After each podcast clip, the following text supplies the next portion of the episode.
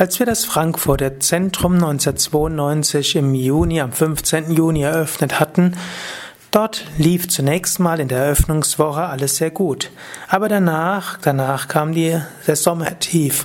Und in diesem Sommertief war wenig los. So mussten wir überlegen, was können wir machen, wie können wir Teilnehmer gewinnen. Nach ein paar Monaten, auch im Herbst, wurde es nicht übermäßig besser.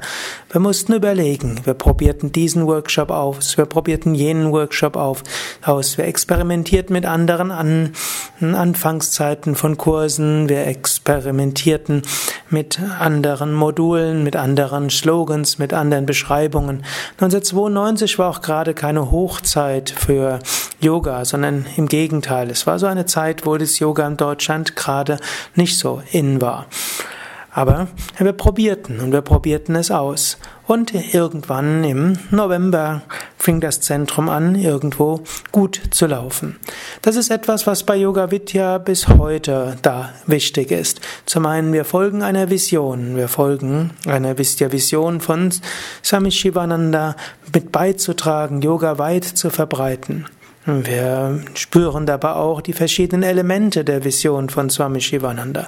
Wir folgen Prinzipien, nämlich die hm, bestimmte Prinzipien, die ich vielleicht ein andermal etwas genauer noch erläutern will. Wir nennen es die 3Z, 4S, 5Ks, also 3Z verschiedene Ziele, die wir haben, 5S bestimmte spirituelle Praktiken und 5Ks bestimmte Dinge, auf die wir verzichten. Aber bei all dem ist dann auch Kreativität wichtig und die Fehlertoleranz. Wir sind bereit, auch Dinge auszuprobieren. Wir sind bereit, Dinge mal anders zu machen. Wir sind bereit, kreative Lösungen zu suchen. Und wir sind bereit, dem kreativen Potenzial von jedem Mitarbeiter einen gewissen Raum zu geben.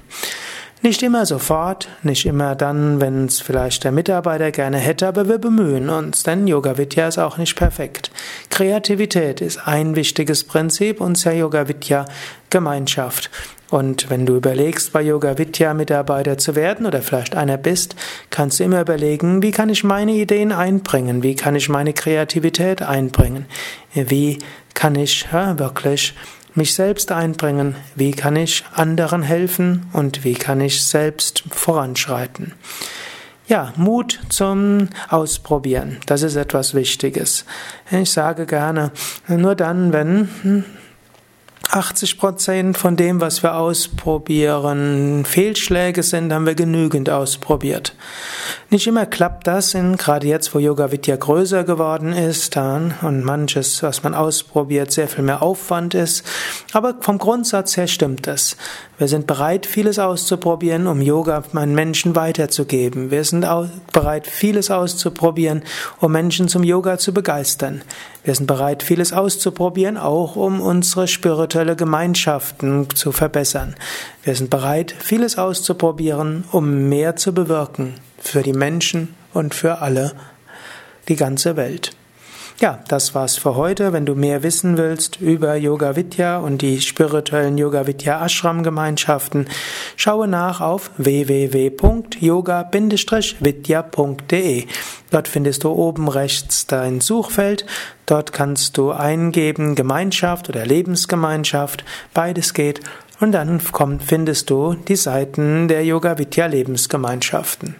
Und wenn du es einfach ausprobieren willst, kannst du auch mal ein paar Tage kommen.